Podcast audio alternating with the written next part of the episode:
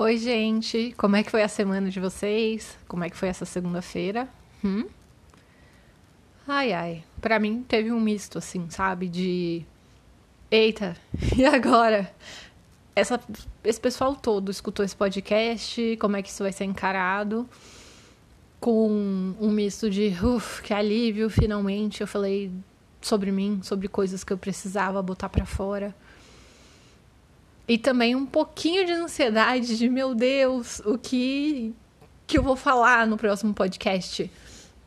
Né? Como eu vou continuar isso, que é uma coisa que eu queria, que estava muito bem estruturada, mas na verdade o que a gente precisa e é o tópico de hoje é um pouco de descontrole, é um pouco de ah, relaxamento de deixar também que as coisas nos encontrem. Como disse meu marido uma vez para mim, é deixar a vida acontecer, sabe? E estamos aqui, não é mesmo?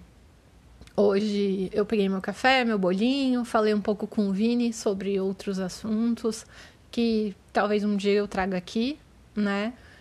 Mas finalmente consegui sentar, me concentrar consultar algumas notas, porque falando em deixar a vida acontecer, ai, que bom, eu consegui, né, deixar que algumas coisas me atingissem, ouvindo outros podcasts indicados por amigos, não gravando um monte de coisa também, porque eu tenho essa coisa hiperativa, vamos dizer, né?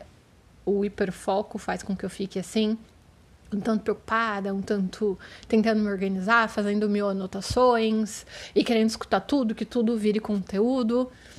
Mas consegui depois dessa coisa de falar com meu marido, com o Vini, ai, mas eu queria gravar todo dia.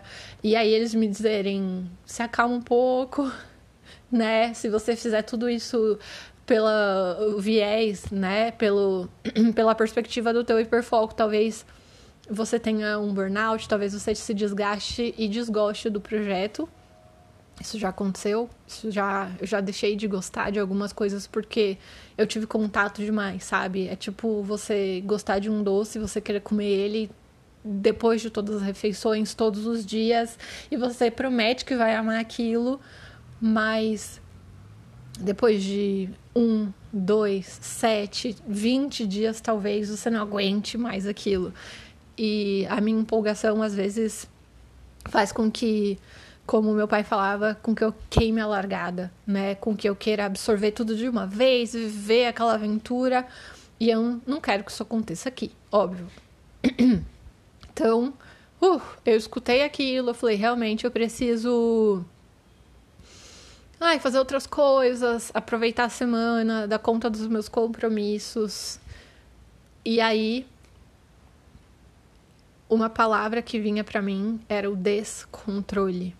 E de descontrole, eu entendo bem, não vou dizer que eu sou um especialista, mas entendo bem de vivência. E talvez me acompanhando, vocês se localizem também, porque quando a gente tenta controlar muito, construir muito, sabe? Bater muito aquela fundação, talvez a gente não saia dali talvez a gente não consiga chegar na construção como um todo. Se a gente tenta tomar muito cuidado e aparar as arestas e aquele projeto vai ficar perfeito. Vou falar um pouco também sobre isso. A gente não saia do papel, a gente não saia da ideia, a gente não saia do nosso imaginário e passe à realidade. E por que que eu tô falando disso? Porque desde pequena eu tenho essa coisa dentro de mim, essa coisa do controle. Eu preciso controlar. E da onde isso veio, né? Enfim, vocês sabem, eu faço terapia. Eu sou uma pessoa neuroatípica e eu descobri que isso tem influências em mim. Para vários neuroatípicos isso vai acontecer. Para outros talvez não, para eles não faça diferença. Mas como eu sabia que eu era diferente. Meus pais sabiam que eu era diferente. E quando eu saía, eu me desestruturava. E desde pequenininha, meu pai me ensinou um truque. que era senta na mãozinha. E talvez o meu controle venha um pouco disso, um pouco da minha mãe que me olhava quando eu me desestruturava e achava que, ela, que aquilo era birra, do olhar dela, um pouco de desaprovação, e às vezes ela até ia embora e me deixava ali com meu pai. Isso me doía, porque, poxa, alguém que me gosta tanto, que me cuida tanto, me deixa nesse momento, que eu preciso tanto de alguém, hoje, como adulta, eu entendo que ela não entendia né? A gente não tinha informação naquela época. Uh, a, a gente não tinha um, o que a gente tem hoje, né? De cuidado, informação solta, informação correndo, uh, o que a gente faz, né? Na rede social, o que a gente está fazendo aqui nesse podcast, o que tantos outros autistas e neurotípicos fazem, que é divulgar e pesquisar também, né, gente? Então eu comecei a me controlar, óbvio. Ali, por volta dos meus três anos, eu já não fazia mais isso. Se eu tivesse é, esse impulso de sentar no chão, que era o que eu fazia, né? Eu chamava meu pai, eu aprendia a respirar, eu pedia para ir para casa, né? E esse descontrole externo passou a ser um descontrole interno porque com a necessidade de controlar esse ambiente, de não causar a bagunça, de não dar trabalho, eu internalizei isso. E eu acabei me descontrolando por dentro. Então, por fora, eu estava sempre bem arrumada, alinhada. Eu não dava mais problema, só que eu também não falava. Eu não falava dos meus medos, das minhas inseguranças, do que me fazia mal, né? Eu não pedi ajuda. Minha mãe fala que a minha independência era uma coisa que incomodava. Porque ela falava: a gente é adulto e a gente não pode te ajudar em nada. Você faz tudo sozinha. E eu não sabia dizer: mãe, é porque você me disse tantas vezes que eu dava trabalho que eu nem sei como pedir ajuda. E essa independência, antes mesmo, antes mesmo dos sete anos, uh, depois, mais tarde na vida, me trouxe algumas problemáticas, talvez. E eu falo disso para que vocês identifiquem, sabe? Eu trouxe esse tópico hoje para que vocês aprendam que às vezes a gente guardar para a gente mesmo pode trazer muito mais complicação do que solução.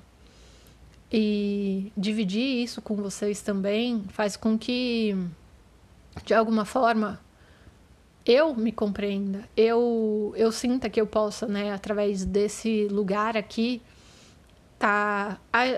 Uma coisa que eu sempre quis, né? Comunicar e ajudar pessoas.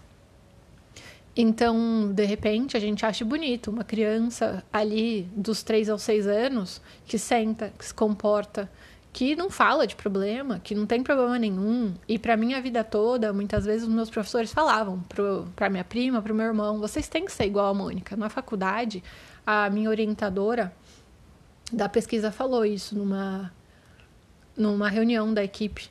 Vocês têm que ser como ela. Ela é perfeita. Ela sempre traz a solução. E aquilo me doeu. E ela não sabia por quê. E aí eu contei a história de que talvez essa perfeição, esse jeito, essa esse lugar, né, de sempre ter a resposta, falei para ela, me dói, porque eu perdi a companhia dos amigos, do meu próprio irmão, que não queria andar comigo, porque quem quer andar com alguém que não é humano, que nos conecta com outro, que é um robô, que é frio, que é calculista, né? Que tem solução, que não bagunça, que não brinca. Então, a minha vida interna se tornou descontrolada. O controle por fora trouxe o descontrole por dentro. E esse descontrole aconteceu, meus pais começaram a verificar através da minha ansiedade, do estudo demais, do, da perturbação do sono, precisar ir para terapia muito cedo, depois que meus pais se separaram, meu pai começou a reparar que eu não andava assim tão ativa, que eu tinha umas manchas esquisitas pelo corpo e ele perguntou: "Isso é da educação física?" Eu não sabia responder. E ele me levou para o hospital. E chegando lá, lógico, né? Check-up físico, você vai e os médicos olham, e aí alguém da equipe falou para ele: Olha, senhor, você vai ter que ir na cardiologia. E assim, como? O cardiologia, essa criança vai tem 13 anos. E aí o médico chamou, né, nós dois e falou: "Eu preciso dizer isso na frente da sua filha. Se ela não começar a lidar com essas coisas, talvez a falar sobre as coisas, ela venha a ter uma piora do quadro dela. Talvez até ela tenha um problema de coração. E aí meu pai, né, como todo pai, ficou tanto desesperado assim. Eu já fui encaminhada para para a área, né, de de equipe multi e dali a gente começou um tratamento psicológico e psiquiátrico. Porque realmente eu não falava, realmente eu não queria dar problema. Realmente eu não queria me descontrolar, bater boca, ser a pessoa que, sabe, as pessoas não esperam que você seja. Eu queria ser comportada, eu queria ser a filha exemplo.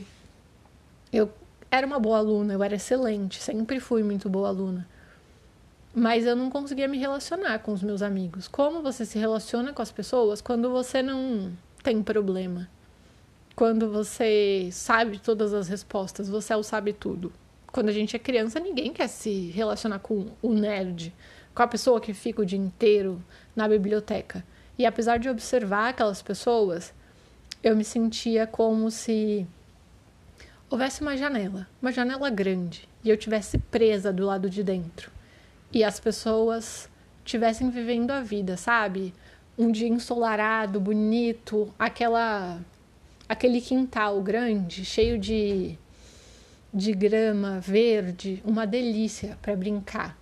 E as pessoas do lado de lá, e os meus amigos, a minha família do lado de lá, e eu presa do lado de dentro. E muitos anos passaram, e muitas oportunidades talvez tenham sido perdidas, porque com essa voz calada, com essa tentativa de controle, com esse medo de dar problema, eu não falasse sobre mim. Né? Eu não falasse sobre as minhas dores, eu não falasse sobre o que estava acontecendo. Eu sempre chegava, na verdade, para dizer: "Ah, eu consegui uma bolsa, eu ganhei um prêmio, eu tirei 10 na prova. O meu próximo projeto", e eu já olhava e via as caras de, ai, lá vem ela de novo. E isso me doía. Mas era o que eu tinha para contar, era como eu sabia ser. Eu não sabia ser desestruturada por fora. Eu não sabia nem inventar. Os meus próprios pais diziam que a maior benção e a maior maldição da minha pessoa era eu não sabia mentir. E eu não sabia mentir. Então eu não sabia como me conectar, porque eu não sabia como falar, eu não sabia identificar que era uma habilidade que a gente precisa desenvolver. Que eu tinha esse déficit. E de alguma forma, obviamente, eu cresci, eu tive sim amigos, amigos de infância, que me aguentavam, que me diziam: não precisa ser tão certinho assim, você pode aproveitar a vida. Os amigos da rua, os meus primos, mas eu ainda sentia falta, sabe? De ter aquela galera. O povo que eu tenho hoje, né? Mesmo sendo do meu jeito, e eu não digo isso de uma maneira ruim, ok? Eu digo isso de uma de forma com que eu posso hoje dizer fulano, fulana, Vini, João, Lala, pai, né? Outros amigos todos, né? Intervisão, pessoal da, da consultoria, fora desses ambientes, você pode conversar comigo? Você pode me ajudar nesse assunto? Porque um belo dia eu tive que saltar, eu tive que falar dos meus medos. E eu quero falar aqui sobre né, como isso mudou, como isso foi acontecendo. Isso aconteceu depois de algumas quebras de expectativas, porque eu tentava né, me relacionar com as pessoas apesar de tardia para vários tipos de relacionamento, eu posso contar de um em específico. E isso fez com que eu mudasse. Hoje eu falei um pouco sobre isso e sobre a coisa de ser perfeita e a coisa da desestrutura por fora. E eu vou começar e terminar uma parte disso hoje, mas depois eu vou falar sobre em algum outro episódio sobre como eu entendia de uma coisa de, de um jeito e a pessoa de outro. Relacionamento para mim era uma coisa ah, as pessoas decidem se relacionar. Elas têm algum interesse uma na outra e dali para frente, né, elas fazem um pacto, fazem um contrato e vão, né, se relacionar. A vida não precisa ser essa coisa, ai, desesperada, esse sentimento que não te faz dormir e ai, você não tem vontade de comer, você quer flutuar no arco-íris o dia inteiro. E assim eu aceitei, né? Alguém queria namorar comigo. Eu aceitei me relacionar com essa pessoa. Só que as nossas intenções e perspectivas foram se afastando. E apesar de gostar dessa pessoa e de ter alguma alguma não, muita consideração, muita admiração, eu entendi que não era bem aquilo que eu queria. E a partir daquele momento, mesmo conseguindo me expor, falar, dialogar com aquela pessoa, lembrem, eu não tinha o diagnóstico ainda. O meu diagnóstico aconteceu há dois anos atrás. E o meu primeiro namoro aconteceu quando eu tinha 18 anos. Então, vamos colocar assim: o meu namoro aconteceu há 16 anos atrás. Meu Deus, eu tô ficando muito velha. E tudo bem. Eu passei pela coisa do começar um namoro, conseguir permanecer no namoro, mas e agora? Né? Meu pai, especialmente, é uma pessoa que eu vou falar bastante dele aqui, porque ele tá na mesma condição que eu, de neuroatípico. A gente descobriu isso também. E ele é uma pessoa que me ajudou muito a me guiar, me ajudou muito como uh, entender isso, né? Mesmo a gente só sabendo disso agora, os nossos estilos de enfrentamento são muito parecidos. Ai, e aí um dia ele chegou e falou para mim: "Filha, você tá viajando pra caramba, sabe? Você quase não tem tempo. Você chega de uma viagem, dá uma desculpa, não vê o rapaz. E aí?" E eu falei: "Tá tudo bem, pai. A gente, né, tá com os nossos planos, já já tudo se acerta." E ele falou: "Filha, Lembra que depois dessa fase de comprar o apartamento e de ver as coisas, eu já tentei falar para você sobre problemas, então o papai vai ser direto. Depois disso vem o casamento. E no casamento você tem que dormir e acordar com essa pessoa. Você realmente quer isso? É isso que você espera? A gente namora e esse namoro acaba quando o casamento começa. E aquilo me gerou uma crise, porque eu tava tentando disfarçar, mas o meu pai é uma pessoa muito atenta. E ficou numa sinuca de bico. E eu falei: "Ai, pai, deixa. Um dia ele ele vê, ele entende, e aí ele me dá o fora". E meu pai falou assim: "Não, filha. Você tem que assumir, você tem que honrar as suas escolhas". E aí eu entendi que era preciso admitir que do mesmo jeito que eu quis entrar naquela situação, eu também tinha que sair. E aí, logicamente, né, a gente discutiu o assunto, eu decidi mais ou menos o que eu ia falar, marcamos um almoço. Não saiu como a gente esperava, né? As pessoas têm reações diversas. Não vamos constranger ninguém, mas ali eu desenvolvi mais uma habilidade que é a habilidade de, mesmo colocando para fora, mesmo enfrentando uma situação difícil, né, me colocando, saber que quando a gente está do lado de fora, quando as coisas não dependem só da gente, a gente tem que ter coragem, em primeiro lugar. E a gente também tem que ter a consciência de que a gente não tem controle sobre todas as coisas de que por mais que a gente diga, desenhe as linhas e deixe as coisas claras, que a gente planeje. Lembra o que eu disse lá no começo? a gente tirando as coisas do papel na realidade, né? Quando a gente desdobra este véu da realidade, sai daquela grande sala onde tinha janela e entra no ambiente onde estão as outras pessoas, os relacionamentos, eles vão se dar à medida em que a gente dá e recebe e troca, sabe? E se relaciona e se conecta com as pessoas. E depois desse relacionamento eu aprendi que as coisas não iam ser como eu queria.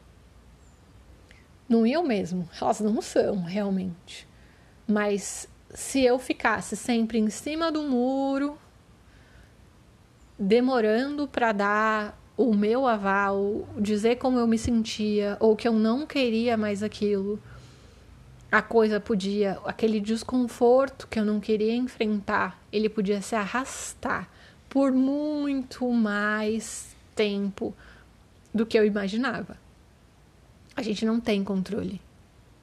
Mesmo do lado de dentro, enquanto a gente desenha, a gente tem a ilusão do controle. Então, o que eu estou propondo aqui hoje não é que vocês saiam por aí desembestados. Não. Pensem, né? Tenham consideração, sim, pelas outras pessoas. Mas meçam isso, identifiquem onde esse desconforto está dentro de vocês. Depois de identificado, o que é preciso, sabe? Como você vai sentar, como você vai encarar. Eu faço muito isso através da escrita, falei disso hoje com um amigo muito querido, Vini. Beijo. Uh, e aí eu escrevo qual é o desconforto, o nome, se é uma sensação, se é uma emoção, se é um medo, do que, qual a situação que causou aquilo, né? Ai, e depois, o que, que eu preciso? Talvez aquela coisa não se aplaque. Mas o que eu preciso começar a fazer? Ah, é sentar, é parar, é me escutar, é acalmar, é meditar, é tomar alguma ação. Isso ainda me mobiliza.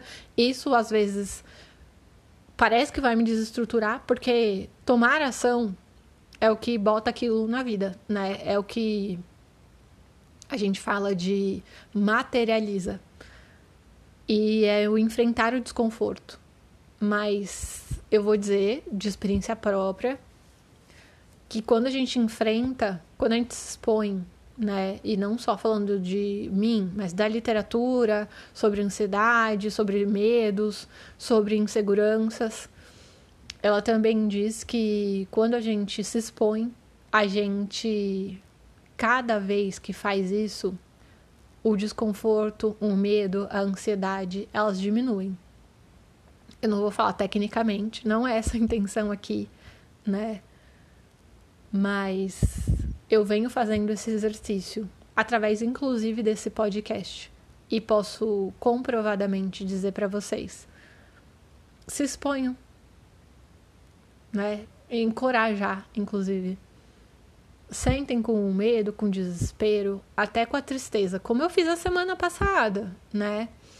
E quero mandar beijo também para Ana, para Polly, para Mari, que foram as pessoas que me escreveram né? Além dos amigos todos queridos que viraram meus pod fãs e, né, e ouvintes fiéis.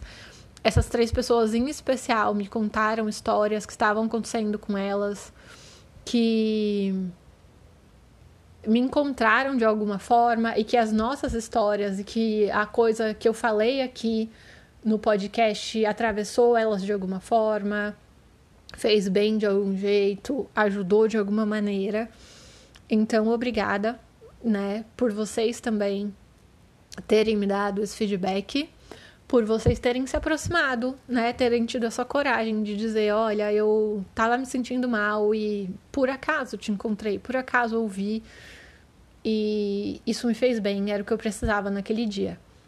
Como eu disse no outro episódio, esse é um espaço nosso, né? Então, se você ouviu isso, de alguma forma, uh, isso te fez bem, vem falar com a gente. vou deixar aqui agora, né? O Insta para comunicação, o nosso e-mail também, se você quiser, né? Um, um, um jeito, se você quiser contar uma história, Se você quiser, não quiser se expor nos comentários, mas quiser me mandar uma mensagem lá no Instagram, no privado, como me mandaram, né?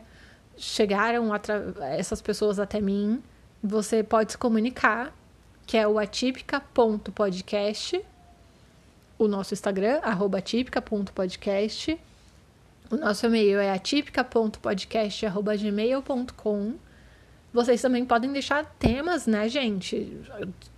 Sugiram, né? Como esse é um ambiente nosso, é uma coisa totalmente na contramão que eu queria fazer inicialmente com outras pessoas nesse projeto. E no fim eu tive que ganhar coragem para fazer sozinha. Eu era do técnico, acabou vindo descambando para o pessoal e dando muito certo, me comunicando com um montão de gente. Eu queria agradecer, encerrar esse episódio, né? Perguntar também para vocês, Vini me deu a ideia hoje de, ah, já que eu tava com ansiedade, tem vários temas, gravo uma vez por semana, gravo duas, coloco o episódio mais cedo na segunda, continuo nesse horário. Digam aí o que vocês querem, o que vocês preferem, que temas vocês gostariam que a gente discutisse aqui, se querem mandar histórias para que eu leia e conecte aqui, né, com alguma coisa que eu tenha a adicionar, né? Ai, eu queria.